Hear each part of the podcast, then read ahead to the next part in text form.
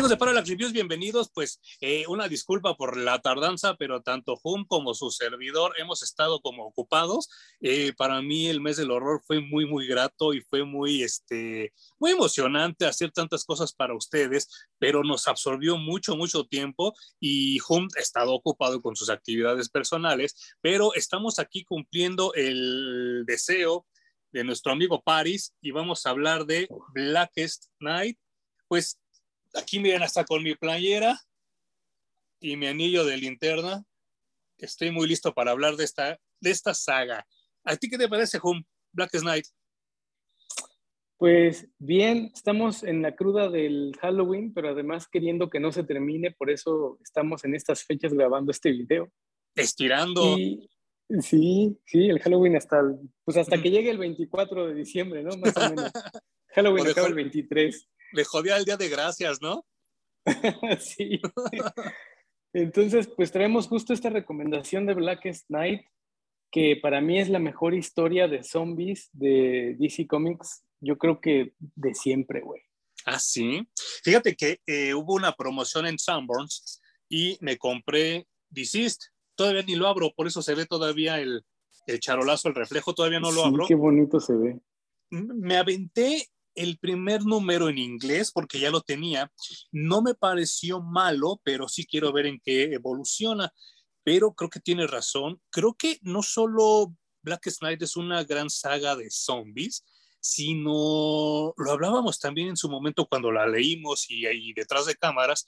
Creo que Jeff Jones con este evento nos trae de regreso la fe en los eventos, ¿no? Porque ya estaban muy chafas para ese entonces y sin ser una crisis, ¿eh? sin llegar a un evento mayor en DC Comics, pero a pesar de no serlo, abarcó absolutamente todos los títulos, casi que no dejó ningún superhéroe sin tocar el cabrón. Es un atascado porque venía de, de escribir bastantes títulos en, en, DC y además venía de una saga de cosas importantes en Green Lantern. tú, tú, me recomendaste eh, de Sinestro... Sinestro Corps. Sinestro Corps que también es una chulada de historia. Sí, no manches, ya en su momento hablaremos de ello. Geoff Jones implementó este arco iris de colores en las linternas, porque antes solo, solo teníamos el linterna verde mágico y el linterna verde patrullero del universo, y solo era color verde, ¿no? Luego llegó el amarillo, que era como para contrarrestar el color verde de linterna, y después Geoff Jones se, se, le rompió la cabeza y trajo azul, trajo morado, trajo lo que se le venía a la cabeza. Y yo creo que le quedó pendiente de, bueno, si tenemos todos los colores, tiene que haber blanco y tiene que haber negro. Claro, y es que, eh, vaya, eh, cuando yo entro a estudiar diseño gráfico, empiezo a estudiar esto que se llamaba teoría del color. Yo no sabía, por ejemplo, y tú, tú lo has de saber porque creo que tú en tu universidad tuviste todavía más clases de teoría del color. Creo que yo solo tuve un semestre y creo que tú tuviste como dos, ¿no? Sí. Pero eh, el maestro nos explicaba que el negro no es color, es la ausencia de color. Y que el blanco tampoco es color, es todos los colores juntos y que crean el espectro luminoso del blanco. Yo no sé si, si Jeff Jones tenía esta información a la hora de escribir esta saga, pero queda totalmente ad hoc a lo que les vamos a describir, porque los linternas negros, pues es ausencia de color y son negros porque ya están muertos. Y está bien cabrón porque la premisa, bueno, quisiera, quisiera hacer primero el hincapié como la, la referencia, el pie de nota, de que después de 1992, que nos presentan la muerte de Superman, hasta los superiores más pendejos, tercerones, cuartones, quintones, se morían en el cómic. Y entonces ya era un evento, ¿no? Y, llegó el momento donde ya eso era aburrido, ya era repetitivo. Es más, hasta la fecha, creo que ya no se debe de seguir haciendo cómics de muerte porque a ninguno le queda la muerte como a Superman. Insisto, ya lo, lo, he comentado en otros videos que los únicos dos que nos dieron una muerte importante e impactante fue Steve Rogers y Archie Andrews. De ahí en fuera todo lo demás ha estado bien culero. Pero llega un momento donde regresa Barry Allen en Final Crisis y en Rebirth. Y entonces él se encuentra con Hal Jordan y empiezan a hablar como amigos viejos, o sea, como, como estos cuates que se reencuentran después de dejarse de ver un tiempo. pero el mundo es muy diferente, porque de toda su bandita, tanto buenos como malos, hay un chingo de muertos. Y entonces como que ellos dos se sienten raros porque por alguna razón ellos regresaron y los demás no han regresado. Pues veníamos de Identity Crisis y Final Crisis. Entonces, de hecho, veníamos de la muerte más reciente que era de Batman, que a nadie le supo realmente, o sea, no, pasó sin pena ni gloria. Eh, entonces, como, te decía antes, ¿cuál? La de DC Countdown, ¿no? Donde se hace malo Maxwell Lord y mata a Blue Beetle, que también fue malísima. Sí, sí, sí, y se muere, bueno, también recién se había muerto eh, Sue Divney y se había muerto, bueno, como sea, se había muerto Batman, que era como el importante, ¿no? Y aún así era una muerte completamente insípida. Entonces, Geoff Jones agarra toda esa información y hace una mega, no, no mega crisis, un mega evento en DC, empezando justo en la tumba de, de Bruce Wayne, en donde está Linterna Verde, en este momento Hal Jordan, que habríamos de mencionar. Yo estoy fascinado con la historia de los linternas verdes de la Tierra, porque pues, Hal Jordan, que es un piloto aviador, ¿no? Y sus construcciones siempre tienen que ver con, con lo que hace. Y luego nos dieron a John Stewart, que es un ingeniero y que también sus construcciones son súper complejas y mega bien pensadas, ¿no? Y bueno, luego llegó Guy Gardner, que es pues puro desmadre, ¿no? Su mayor logro en la vida es eh, haber conseguido a su amor platónico y haber puesto un bar que se llamaba Warriors. Sí, sí, sí. Y, que, con el pues, que más nos identificamos, ¿te acuerdas cuando salió? Sí, no manches, sí, estaba muy cabrón porque era muy rebelde y porque era así la, el anti-autoridad y todo eso, pero eh, la dicotomía de Guy Gardner es que es súper rebelde, pero al final siempre termina haciendo lo que, le, lo que le ordenan. O sea, porque él también es muy disciplinado y supuestamente en la teoría, Avin Sur le da el anillo a Hal Jordan porque era el que estaba más cercano, porque también pudo haber sido Guy Gardner en ese momento, pero como la nave se estrella más cerca de Hal Jordan, le da el anillo a, a Hal Jordan pero Guy Garner también era una muy buena opción. La bronca de Guy Garner es que tuvo un papá que lo trató muy mal de chavo. Y entonces eso lo hace muy rebelde y lo hace como muy agresivo y entonces él cuestiona mucho la autoridad porque pues él quiere ser la autoridad más bien, ¿no? O sea, él no tiene problemas con la autoridad, pero él quiere ser la autoridad y pues por eso tiene bastantes choques tanto con Hal Jordan como con John Stewart.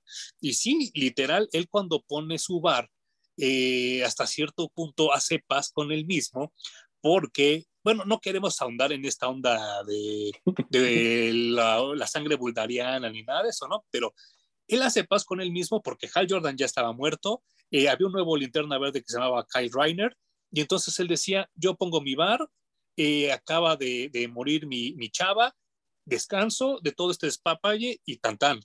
Hasta que con Rebirth regresa Guy Gardner, regresa su anillo de linterna verde y le vuelve este, esta como comezón de volver a ser un patrullero espacial. Exacto, y con este nuevo que mencionaste, que era Kyle Reiner, que era diseñador gráfico, este, pues Hal Jordan se vuelve Parallax, sucede en una serie de eventos para mí muy desafortunados que lo llevan a ser el de espectro, y aún así se vuelve a morir y luego nos regresan a Hal Jordan como linterna verde, ¿no? Sí, no manches. Y justo en este evento me gusta mucho y lo menciono porque luego van a usar muy bien esta parte de cuando Hal Jordan era el espectro. Y lo van a traer de vuelta en, en Blackest Night. Y hay, hay, una lucha allí entre personalidades de, de Hal Jordan, el espectro y ¿cómo se llama su anterior host? ¿Te acuerdas? Joe Corrigan con Corrigan, exactamente. Entonces, e, este evento a mí me pareció una maldita genialidad, usar el espectro de, luz para ausentarlo por completo y traer una noche negra que además, eh, digamos que el líder de todo esto es un personaje que se llama Necron y que él dice, no sé después ya cómo lo resolvieron, pero que estaba eh, imposibilitando a los superhéroes de morir permanentemente. Como que él existía para poner una barrera de, sí se murieron, pero no van a pasar al más allá, los voy a dejar aquí como flotando para que puedan regresar otra vez a, revivir.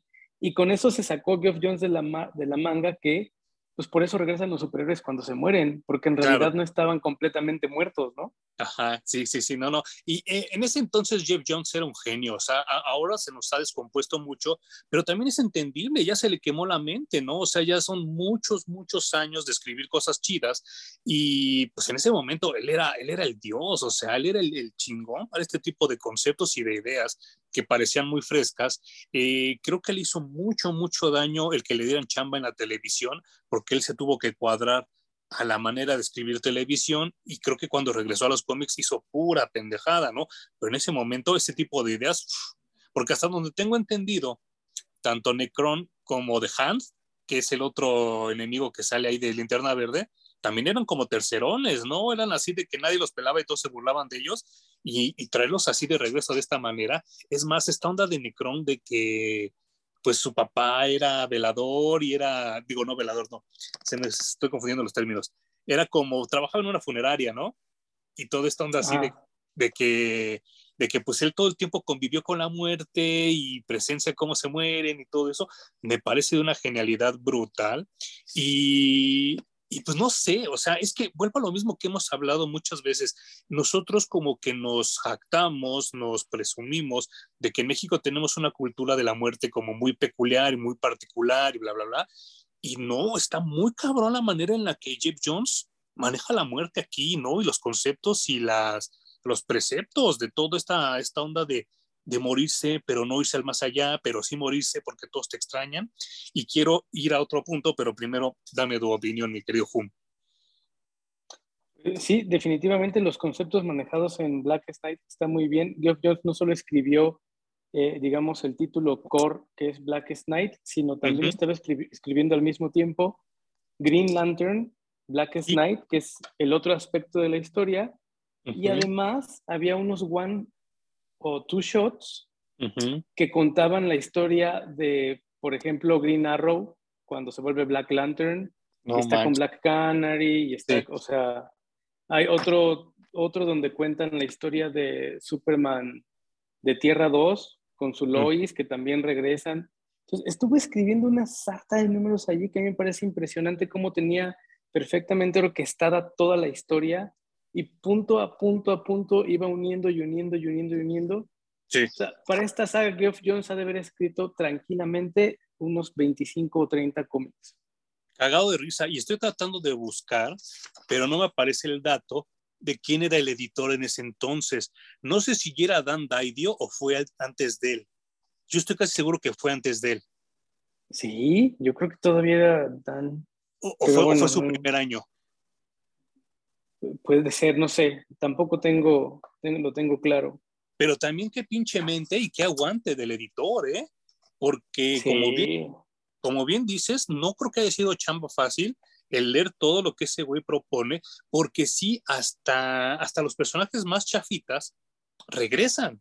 Y estamos hablando de Hawk and Dove y de todos esos que ahora salen en Titans en la serie esta, pero pues regresa Dolphin de Aquaman, regresan así como personajes bien chafitas, pero que pues es que aquí es, aquí es donde está lo interesante de Black Knight.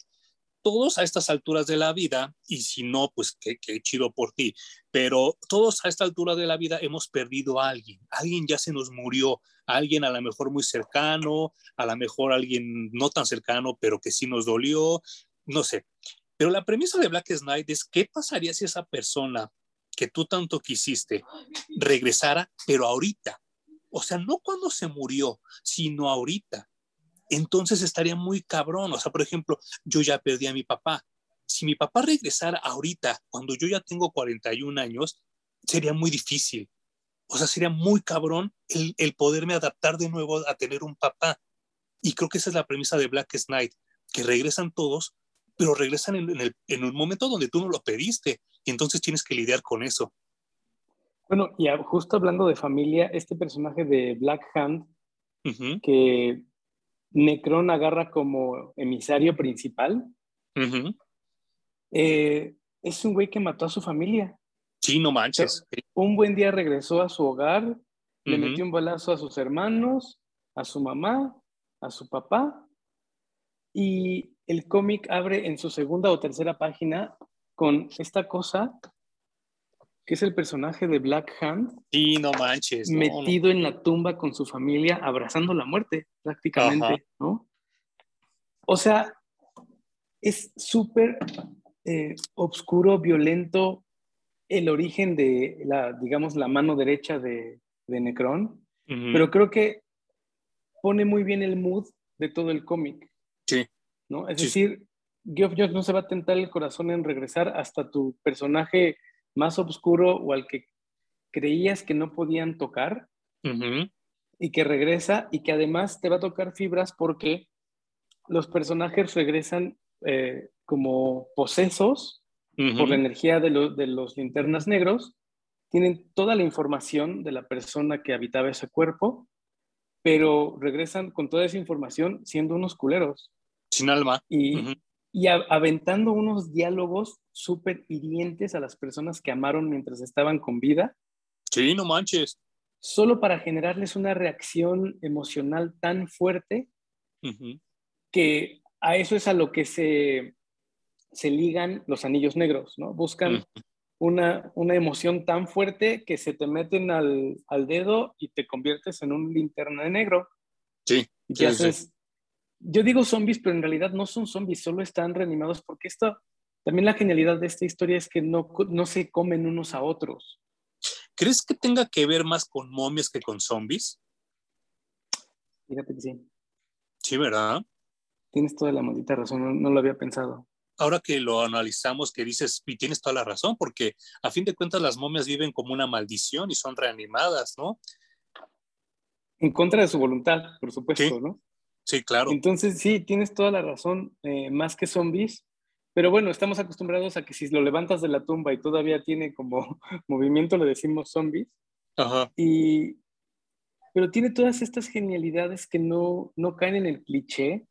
Entonces no sientes que estás leyendo una historia que ya viste o que ya leíste una y otra y otra y otra vez. Sí, no manches. Fíjate que yo, yo creo que lo hizo muy cabronamente bien yo para ese entonces, insisto que yo estaba como muy alejado de los eventos, particularmente de los de DC. Yo estaba muy aburrido. Para, para cuando yo era chavo, era muy inusual que se juntara Batman y Superman. Y cuando se juntaban, era bien chido porque era un evento. Y mucho menos juntar al triunvirato de Superman, Mujer Maravilla y Batman. Era muy raro que pasara. Y era así de, no, cuando pasaba era así de, no mames, es que estoy presenciando la historia. Para este entonces, para este 2006, 2005, 2007, era de cada semana. Es más, ya hasta tenían su título donde los tres este, participaban, ¿no? Que, que, para mí siempre se me ha hecho muy profano decirles Trinity, yo por eso uso el término de, de, triunvirato, pero Trinity era como le llamaban este, el, el título. Eh, para mí le quita todo el chiste, todo el sabor, y yo estaba muy cansado y yo recuerdo que, que tú me, me dijiste, es que no está tan malo. Y yo dije, oh, es que sí me da mucha flojera y bla, bla, bla. Pues llegó el momento donde ya no lo pude evitar porque empecé a, juntar, pues siempre me ha gustado Linterna, pero empecé a juntar, a juntar, a juntar desde Rebirth y llegó el momento donde ya, ya había llegado a Black Knight y dije, bueno, chingue su madre, lo voy a comprar, lo voy a leer. Quedé totalmente impactado y, y vuelvo a lo mismo. Eh, esto es a lo que realmente a mí me sabían los eventos.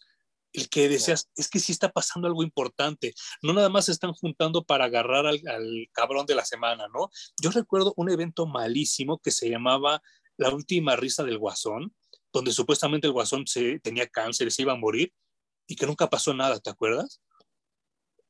Ah, ah, ah, era una vomitada. Sí, una sí, veníamos de eventos horribles, chafas. Y yo creo que Geoff Jones dijo, güey, yo no voy a hacer un evento de DC, voy a hacer mi evento de linterna verde que va a embarrar a todo DC. Pero chécate qué tan aburridos estábamos ya. Nada más para mencionarte hacia algunos. Ya se había muerto Blue Beetle.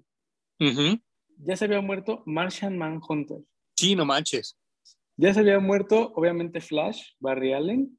Ya se había muerto Impulse. Ya se había muerto oh, Superboy. Ajá. Eh, bueno, obviamente ya habían matado a Superman, a, Green Arrow. Sí. Eh, por ahí intentaron incluso matar a Wonder Woman. Claro, sí, sí, sí. Era, más así como, güey, ¿qué es lo que sigue? ¿A quién vas a matar que realmente choquee al universo DC Entonces este cabrón que es un genio dijo, ok, si ya no podemos matar a nadie, ya no, va, ya no puede haber más muertes, hagamos de la muerte el tema principal del, del evento. Y entonces el protagonista aquí en realidad es la muerte. Sí, claro. Y, y, bueno, nada más así como paréntesis de lo que acabas de comentar, ya se habían muerto las tres Mujer Maravillas. Ya se había muerto Diana, ya se había muerto su mamá Hipólita y ya se había muerto Artemis. O sea, de verdad, ya era ridículo que todas ellas se murieran porque ya no te sabía nada. O sea, ya habíamos entrado en el cinismo de, ah, sí, se murió chido, gracias, regresa en tres meses. Y entonces ya no te sabía nada, ¿no? Exacto. Sí, güey, sí, ya estábamos muy hartos y muy cansados y muy aburridos de, los eventos de DC. Y este, como tú dices, creo que inyectó nueva sangre. A ti te hizo, como dices, renovar la fe en, en los eventos después de que no querías leer absolutamente nada. Nada. Pero, pero estuvo bueno. Intentaron no tocar a Batman en este evento, fue lo que más curioso se me hizo. No sé si estaba pasando algo en su cómic o, o, qué chingados, pero pues bueno, no, no, no, no, lo tengo claro. Algo que me gustó mucho en este cómic es que eh, juntan a todos los linternas verdes del, de la Tierra. Todavía no tenemos esto, no teníamos estos intentos de eh, Simon Bass y de Jessica Cruz.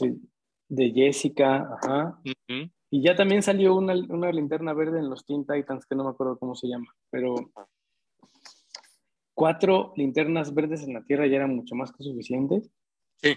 Eh, aquí los juntan, me gusta mucho, y no solo eso, para solucionar el pedo de la, la, ausencia de luz o los linternas negros, Hal Jordan tiene que ir a juntar todos los espectros y todos los colores de linterna sí, no para poder contrarrestarlo. Y esto no ocurre en el título principal de Black Knight, ocurre en el título de Green Lantern. Pero el pedo de ir color por color, obviamente hay unos que son más cooperativos que otros. Sí. Pero Larfleeze, que es eh, la linterna naranja, y que es la cosa más egoísta del, del universo, imagínense el problemón que era hacerlo cooperar, ¿no? Atrocitus, incluso eh, Recuérdame, linterna amarillo principal. Eh, pues era siniestro, ¿no? En ese entonces. Ajá. Incluso convencer a siniestro para que tire paro y que todos los espectros se junten para formar el blanco fue un problemón. Si, si les gusta el evento, yo les recomendaría que busquen también todos los números de Linterna Verde Black Knight. Sí. Porque sí es una historia paralela muy chingona. No, y, para empezar, esta onda de que Star Sapphire, pues era su exnovia, ¿no? Y llegar a buscar a su exnovia tampoco era como tan sencillo. No, y fíjate que curiosamente este color representa el amor. Sí, sí, sí, sí. Las Star Sapphire. Sí, no, Porque no. Además de, de, los colores, cada, cada uno de los linternas representa un sentimiento, ¿no? Sí, sí, sí, sí, sí. Pues es muy curioso porque el, el, linterna rojo, que tiene que ver con, con, la furia, y ya lo había comentado en otro video con Po, eh, para mí se me hizo muy chido, muy auténtico, muy genial. Una, que Jeff Jones trajera de regreso a, a Mera, la, la esposa de Aquaman, que es un personajazo que yo no sé por qué pasó años sin que alguien la pelara. Y ella, pues es una chava que es todo menos damisela en desgracia. Y así ha sido siempre, ¿eh? Ella siempre ha sido como muy fuerte, como muy encabronada, como muy furiosa, y entonces es súper lógico que le dieran el anillo, el anillo rojo, ¿no? Incluso a ratos me parece mucho más guerrera que la Mujer Maravilla, ¿eh? Sí, ¿verdad? Sí, sí, sí. Cañón. Sí, porque la eh, Mujer Maravilla es más pacifista. Exacto. Sí, sí, sí.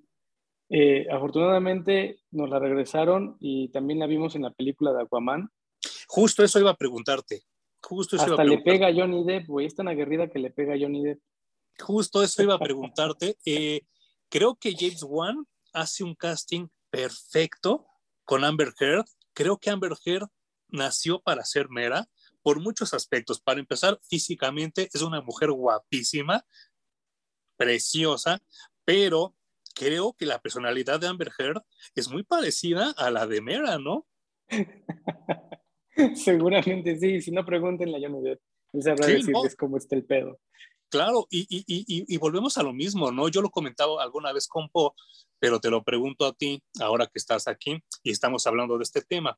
Yo, yo, yo, mi, mi opinión, la opinión de Manuel, es que los dos tienen la culpa, creo que los dos son culeros, y creo que Johnny Depp también debe muchas, y creo que, creo que hace mucho, mucho mal Johnny Depp en tratar de truncarle la carrera a esta chavita, porque es una chavita. Y ese güey está guagudo y está viejo para andar con ese tipo de ridiculeces. Y esta chava no solo está muy morra, sino es una excelente actriz, por lo menos como Mera. Y qué ardido, güey, porque en este tipo de situaciones los dos permiten que la situación escale hasta el punto en el que se golpean. Ahí no puedes culpar a uno, güey. Para crear ese ambiente se necesitan a fuerza a los dos. Eh, y también creo que Johnny Depp, eh, para mí, pierde varios puntos de credibilidad y como actor, porque el cabrón niega su papel en la pesadilla de la calle del infierno. Entonces, ahí como que me cae un poquito mal.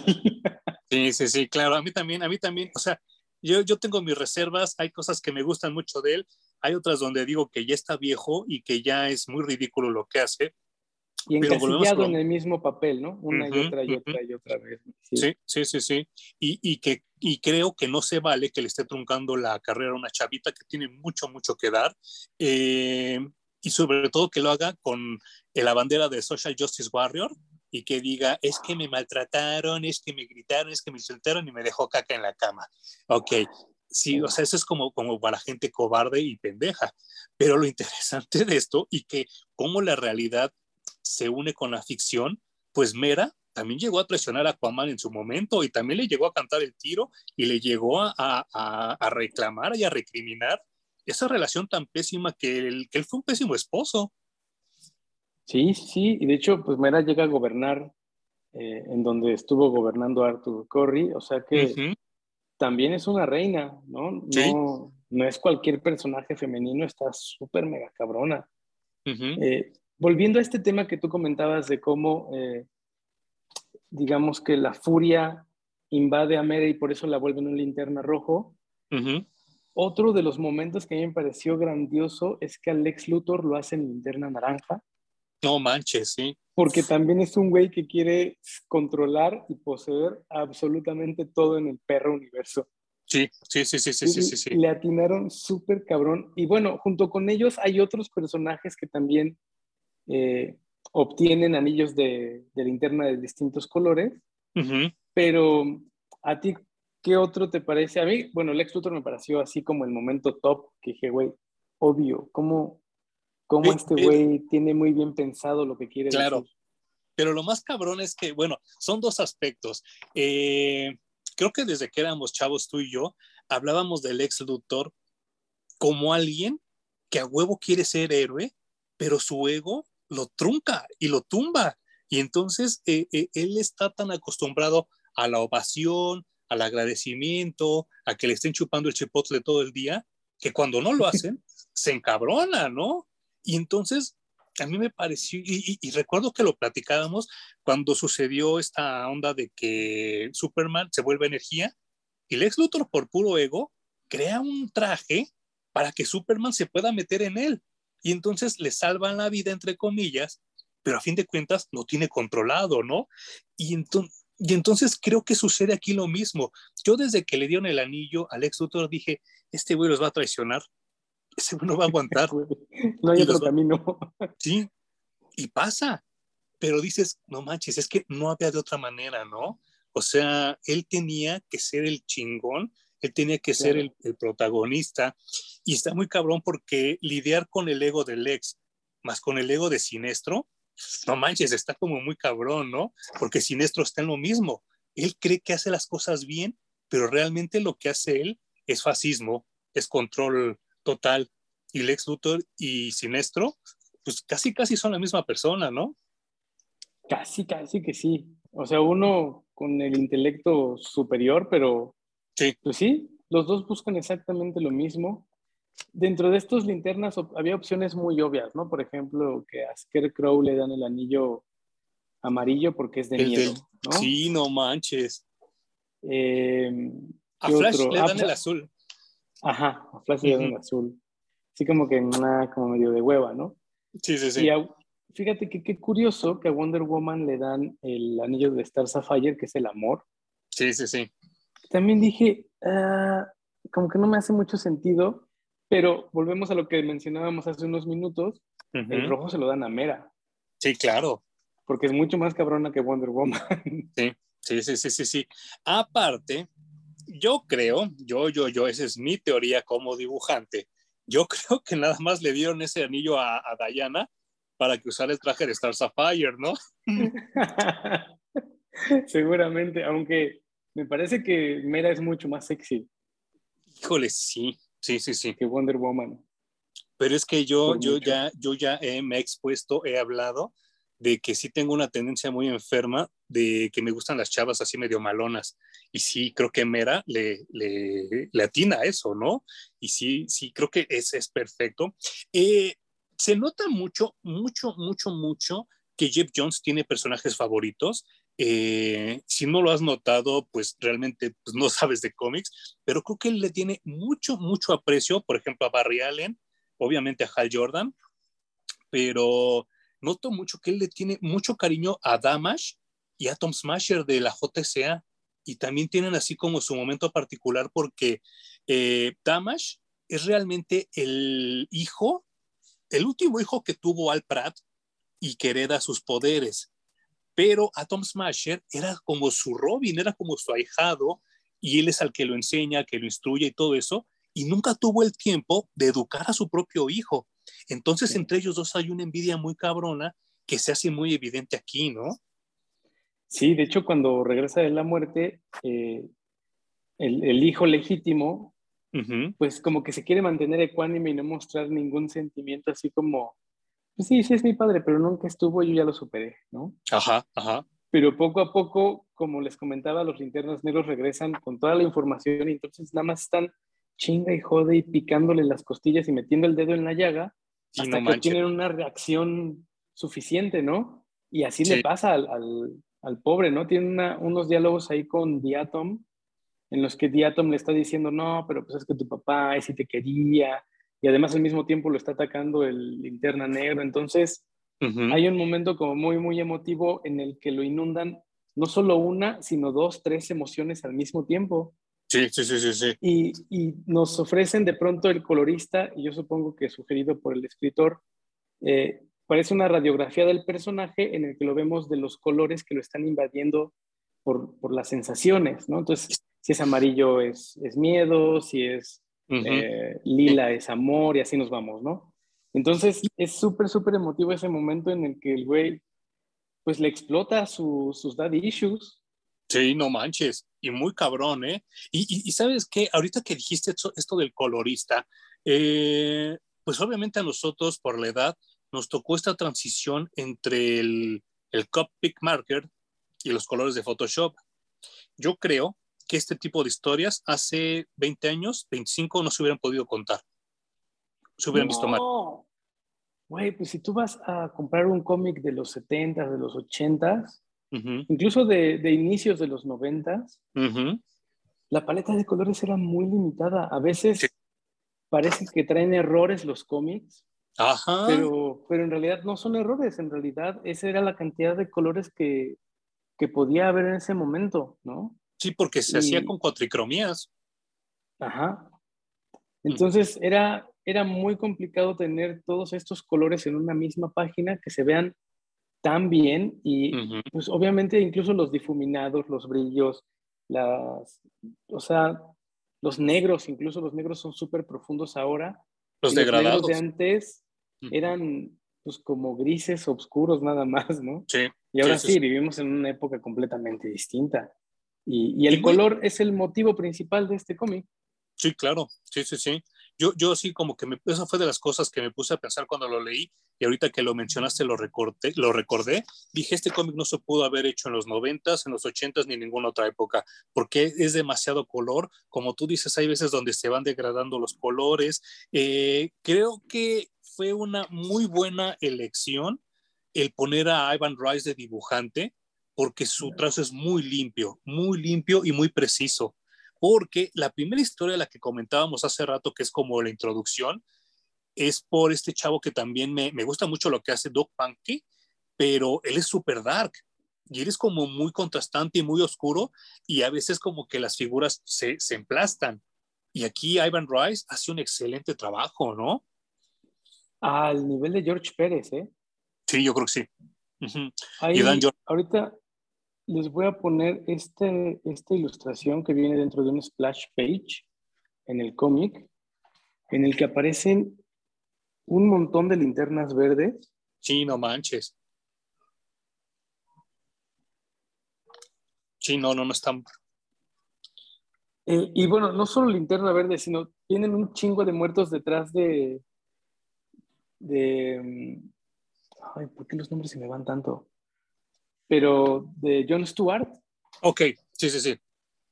Y además se nota que Ivan Rice también es un friki porque dibujar a toda esta cantidad de personajes muertos o vivos, no importa, incluye un chorro de referencias de cómo son los trajes de cada uno, güey. Sí, no manches. Y lo hace muy bien, porque hay banda que nada más dibuja las siluetitas y nada más le pone negros o le pone dos, tres sombritas y ya no le dibuja el, el, traje del superhéroe. Pero este güey, hasta el más mínimo detalle, se pone a dibujarlo allí para que puedas reconocer a quién están trayendo de la muerte. Sí, no, no manches. Y ahorita que mencionabas a George Pérez, eh, recuerdo mucho la portada de Crisis en las Tierras Infinitas donde sale Superman cargando a Supergirl y atrás hay el madral de superhéroes, pero pues para ahorrarse tinta, cada, cada, cada grupito de superhéroes es un color, ¿no? Y obviamente no están colocados como, como ahora se podría.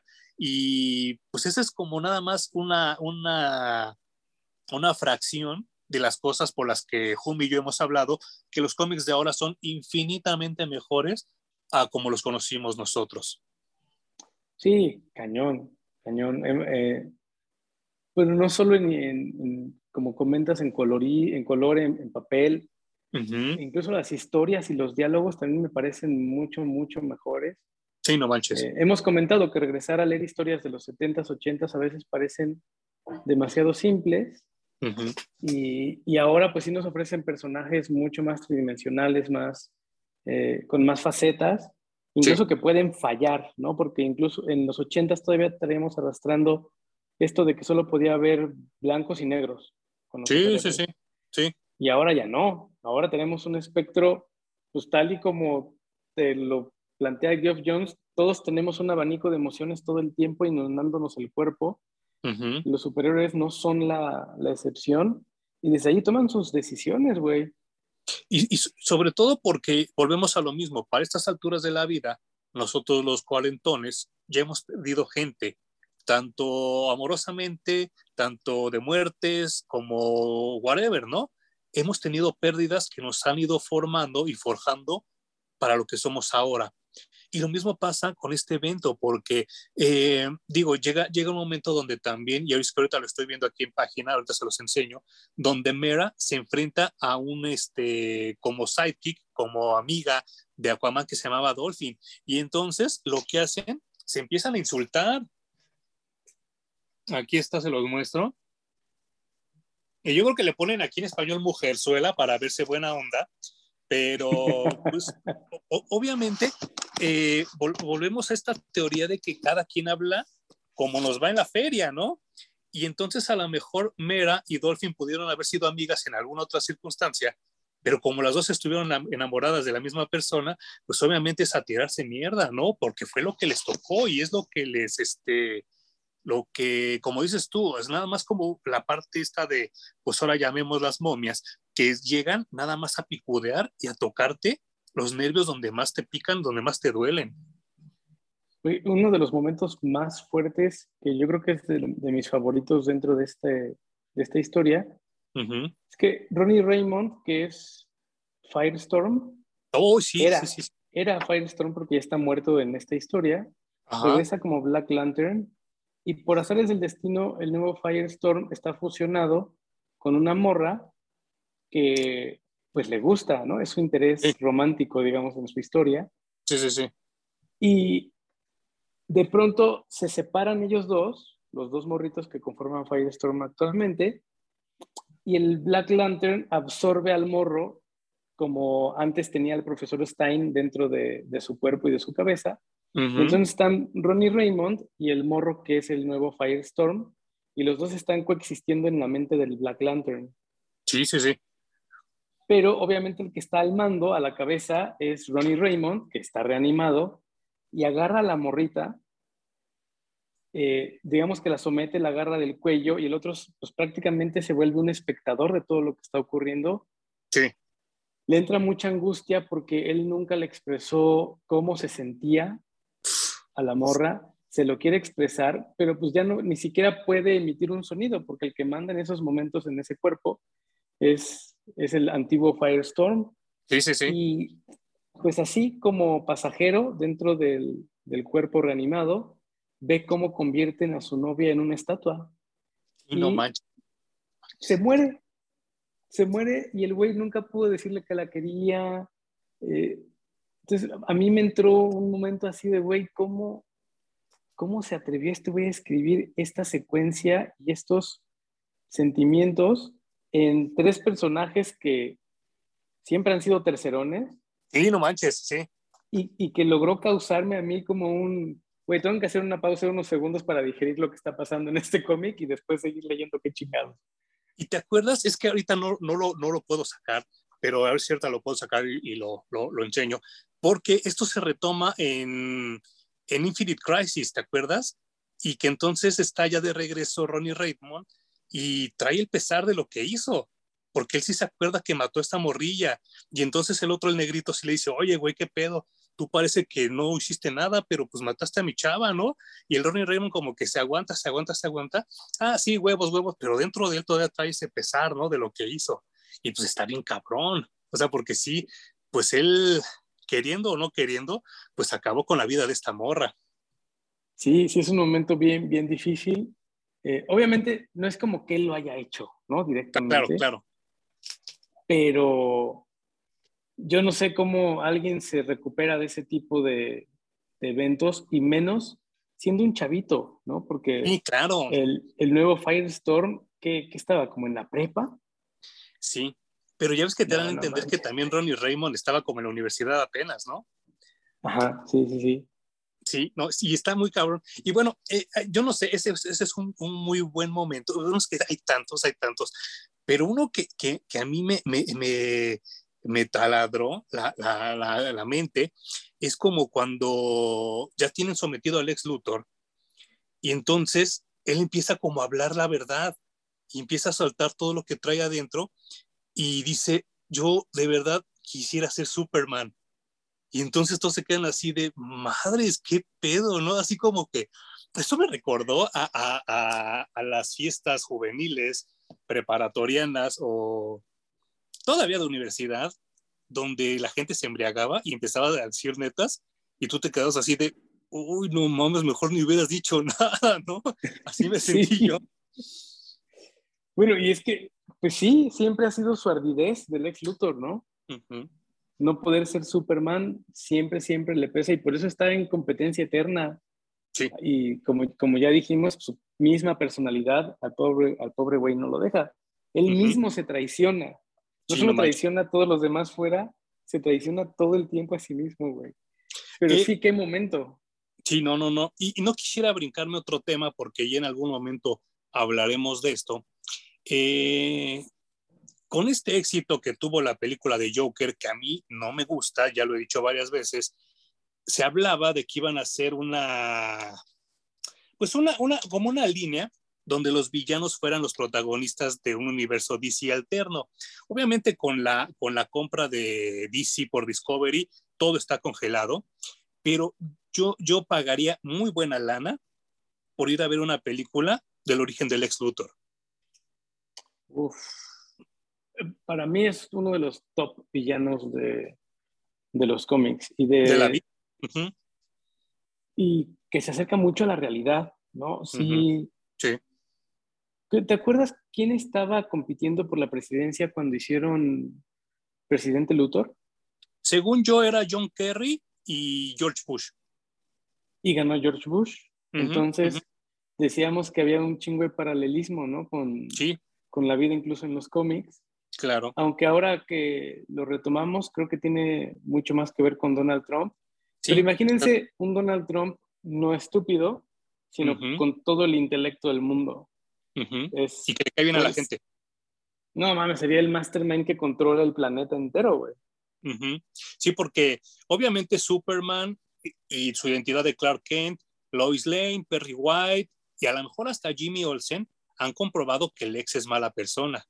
Pero el 95% del mundo creen que es buena gente y creen que él es un empresario muy, muy, este, muy dadivoso, muy bondadoso, cuando en realidad no es así, ¿no? Y se oculta perfectamente en esta identidad de, del político, del empresario, de la gente así. O sea, digo, obviamente el ex Luthor ha cambiado mucho a como lo empezamos a leer, a como es ahora, porque cuando nosotros empezamos a leerlo, pues era, era pues el señor pelón, el científico loco y pues cosillas, cosillas así, ¿no? Pero ahora es una persona pues hasta atractiva, porque eh, cuando, cuando, cuando Jumi y yo éramos chavos, y, perdón si suena así como historia de viejito, Jum se ha de acordar que yo desde chavo me ha cagado, o sea, deploro cortarme el cabello. No me gusta. Para mí, es, yo siempre estoy en la comodidad así, con el cabello largo. Sé que ya, ya no lo voy a poder hacer tanto por mi edad, pero de chavo lo detestaba. Era para mí una humillación cortarme el cabello y mucho más raparme. Ahora los chavos se rapan a propósito y se rapan por opción propia. Y entonces Lex Luthor ya no es ese mismo personaje que sufría por no tener cabello. Ahora es cool el look que trae Lex Luthor. Y entonces eso le da como un plus para que la gente lo vea bien y le caiga bien. Lo, lo que era muy diferente antes. Ah, no sé qué pasó porque era calvo, luego le dieron una melena pelirroja súper larga. Sí. Y luego me lo volvieron a dejar calvo. Y ya, se quedó calvo para siempre, ¿no? No le han, no le han vuelto a poner cabello a Lex Luthor. Supongo que es mucho más popular siendo villano calvo que siendo villano con greña, porque incluso hasta barba traía, ¿no? Cuando, sí. cuando andaba de pelirrojo. ¿Te acuerdas que ahora John Cryer en, en Crisis de las Tierras Infinitas y en la serie Supergirl está igual calvo, pero con barba? ese Lex Luthor se me hace muy cabrón, ¿eh? Se me hace como de los mejores que han salido. ¿Ves? Te digo, yo creo que es más popular siendo calvo que, con greña larga. Sí, sí, sí. Es que ahora, eh, vuelvo, hace poco comentaba un luchador de Estados Unidos que antes era una humillación que te raparan. Ahora, insisto, los chavos se rapan por opción propia, ¿no? Y pues han cambiado muchas cosas. Sin embargo, Lex Luthor tiene pegue, tiene dinero, tiene inteligencia, tiene todas las ventajas del mundo y sin embargo todavía envidia a Superman, ¿no? Por eso el que le den el anillo naranja queda perfecto. Es su talón de Aquiles, güey. bueno, Jeff Jones es tan genio que termina trayendo a los White Lanterns a su historia. Sí, no. Los White Lanterns son todos los personajes que murieron en el universo DC y regresaron a vivir, ¿no? Con esto el güey empieza a solucionar todas las muertes inútiles durante los últimos 10 años de historia del universo DC. Sí, no manches. Y entonces, eh, de la manga se saca por qué sí y por qué no. Unos están vivos, otros se quedan muertos, pero solucionando todos esos problemas que veníamos arrastrando y además trae de vuelta al antimonitor. Porque el antimonitor era como la batería de la linterna negra y en el desmadre de la batalla y todo lo liberan y dice, pues yo no soy perra de nadie y tira sus Barbies y se va, ¿no? Sí. Después lo regresarán a utilizar en otro momento, pero con este evento, como decimos, sin ser la gran crisis de DC, Geoff Jones mete en orden absoluto otra vez la línea de la continuidad y desde ahí se puede volver a resetear todo. Luego la volvieron a cagar y llegamos al Flashpoint, ni modo, así es la vida. Sí, sí, sí. Pero este güey dejó su mejor esfuerzo en la línea, ¿eh? Sí, sí, Yo creo que esta para mí sería su top historia porque involucró de verdad a todo, todo, todo el universo y sí. Sí, y, y, yo creo que él ya tenía como muchas ganas de hacer algo así, porque todavía no lo hemos comentado, debemos ese video también, pero cuando hace The Kingdom Come con la JSA, ya como algo ahí se estaba fraguando, ¿no? Ya como que estaba planeando ese güey como que regresara a varios muertos. Sí, y aquí pues, fue su carta a Santa Claus y yo creo que DC le dijo, güey, estás tan cabrón y la historia está tan buena que te vamos a dar chance de que hagas lo que se te pegue la gana. Sí, sí, sí. Y, y efectivamente, incluso el, el, epílogo se siente como estuvimos en las eras obscuras, ¿no? Peleamos, hicimos todo lo que se tenía que hacer y salimos a una época llena de luz. Sí. Que, que pues después, según yo, después de esto ya sigue eh, la siguiente serie que es... Brightest Day, ¿no? Brightest Day, exactamente. ¿Qué? Ya, ya, tenía ganas de decirle The Whitest Day, pero pues no, no, no tiene nada que ver. No, sí, es Brightest Day, que es buena, pero no se compara con esta, ¿eh? No, ni de chiste. No, no, no, nada, nada, nada. Y, y, y como que fue nada más como que terminar de resanar y de pintar y de lijar lo que se había hecho, porque sí creo que Black Knight mueve muchas, muchas cosas que ya, se que ya se necesitaban mover en DC, que ya era necesario apretar el botón de, de, de reset, porque sí ya era demasiado ridículo que cada vez se murieran más personajes. Y entonces, pues como ya no había personajes, este, los que conocimos nosotros, pues empezaron con desmadres por todos lados. Y, y, y yo no sé esa tendencia de enfrentar héroes con héroes que, que tuvimos en, en, Identity Crisis. Y es más, perdón si me odian al decir esto, pero a mí Civil War, el cómic, no me gusta se me hace una pendejada, se me hace aburrido, se me hace meco, se me hace pendejo. La película me parece muy buena, pero es porque está dirigida por dos directores muy cabrones, ¿no? Pero el cómic es una mecada, es una pendejada.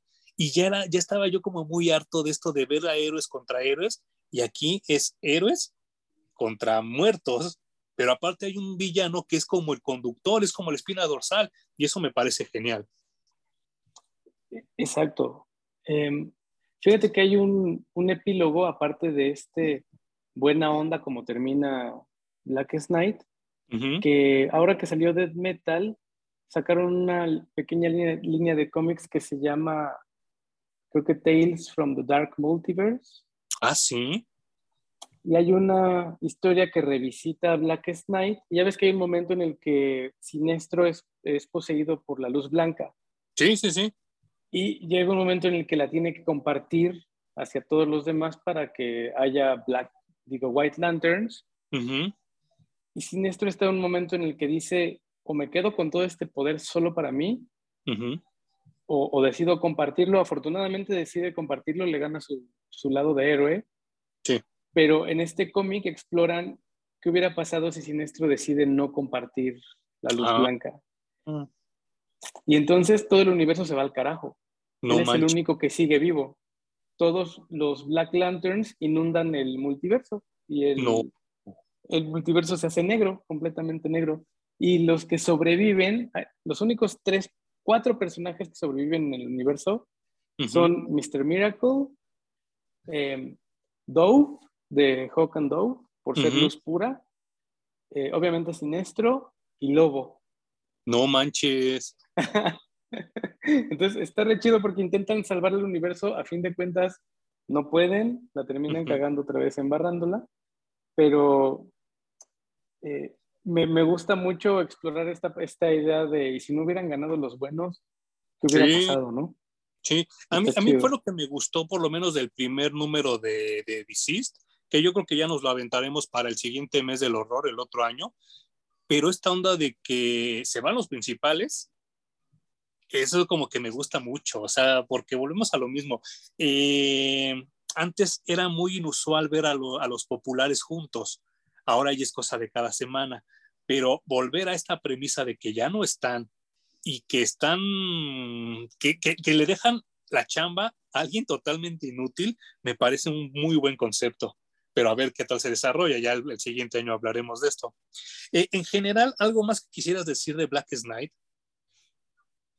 Em, hay otro compendio que son estas historias que les comentábamos que son de one o two shots, en donde cuentan eh, las historias un poco más largas acerca de los Black Lanterns cuando, cuando van despertando y les van regresando. Que ahora les llaman tie-in, ¿no? Ándale, sí, tienes, ese es el término correcto, los tie-ins. en donde tiene muy buenas historias que desgraciadamente no se pudieron meter porque se haría un compendio así como un ómnibus. Sí existe, ¿eh? Sí existe y, justo es a lo que iba a comentar. Es un madrazo como de este tamaño y así, o sea, creo que ha de medir 45 centímetros como por 25 de ancho. O sea, es un madrazote y se llama Absolute Black Night. Bueno, cómprenlo, güey. O sea, es lo mejor que pueden hacer. Hemos leído, sufrido y disfrutado varios eventos de DC Comics en los que los tie-ins son una basura, así como que nada más sí, no escriben por puro compromiso. Pero en este de Black Knight, absolutamente todo lo que se escribió no tiene, no tiene desperdicio. Tal vez un par por ahí de tie-ins que no, no, no, tienen buen sabor, pero todo lo demás está muy, muy, muy bien, güey. Entonces es de esos eventos que vale la pena leerse todo lo que hay todo. Y, es que como ya lo habíamos dicho hace rato, todos los personajes ya tenían alguno muerto. Yo recuerdo mucho una portada donde Donna Troy salía cargando al bebé que se le murió. Y eso también está bien duro. Sí, no, no, no manches, está muy cabrón. O donde regresa Anima, la hija de Deathstroke, ¿no? Con los Titans. Sí. Eh, sí, pues regresa Jade, regresa, bueno, todos los que se les puedan ocurrir. Sí, sí, sí. Fíjate que ahora que estábamos pensando en personajes, no hay Booster Gold. Oye, eso es cierto. Sí. Se me hace que Geoff Jones ahí traía tiro con Dan Jorgens en ese momento y dijo, no le voy a meter a tu personaje, pedorro, güey. Sí, yo creo que no, porque tampoco, este, no llega, no llega a él y no llegan los de Legion of Superheroes tampoco, que también siempre están de metiches, ¿no? Todo, sí. Ajá. Claro. Ah, y bueno, supongo que en ese momento no había Supergirl, ¿no? ¿O qué? No la vi. Eh, creo que no, creo que estábamos en esa transición extraña donde esta Linda Danvers se retira, ¿te acuerdas? Que se va a vivir a un universo donde Superman es su esposo y hasta New 52 regresan a la otra, ¿no? La que supuestamente era hija del cyborg, según yo. Esa, esa línea de, del personaje también valdría la pena abordarla en algún momento. Sí, no más. Pues igual nos la aventamos la otra semana, celebrando ya que acabó la serie. Sí, ándale, sí es cierto. ¿Cómo ha cambiado ese personaje? Sí, no, y digo celebrando no porque me esté burlando o porque me dé gusto que acabe la serie, sino porque pues creo que juntar ocho temporadas de un personaje como Supergirl sí es algo que se merece celebrar, ¿no? Porque eh, creo que la Rovers hizo lo que muchas series de televisión habían intentado y no habían logrado, que es darle seriedad, pero al mismo tiempo color a los superhéroes, ¿no? Eh, bueno, es algo que las películas de DC no han logrado con 50 veces más presupuesto, güey. Sí, no manches, sí, sí, sí, sí, sí. Y que también... Ya, hablaremos de Supergirl. Sí, y que también se nota mucho la mano de Jeff Jones, ¿eh? En ese universo de, de Sí. sí. Sí, sí, Pues yo nada más me gustaría recomendarles eso. Si tienen la oportunidad de comprar ese Absolute que les digo que sí, cagado de risa, pesa 3 kilos, porque ya lo vi, ya lo tuve yo en mis manos. Eh, si lo pueden comprar, cómprenlo, no se van a arrepentir.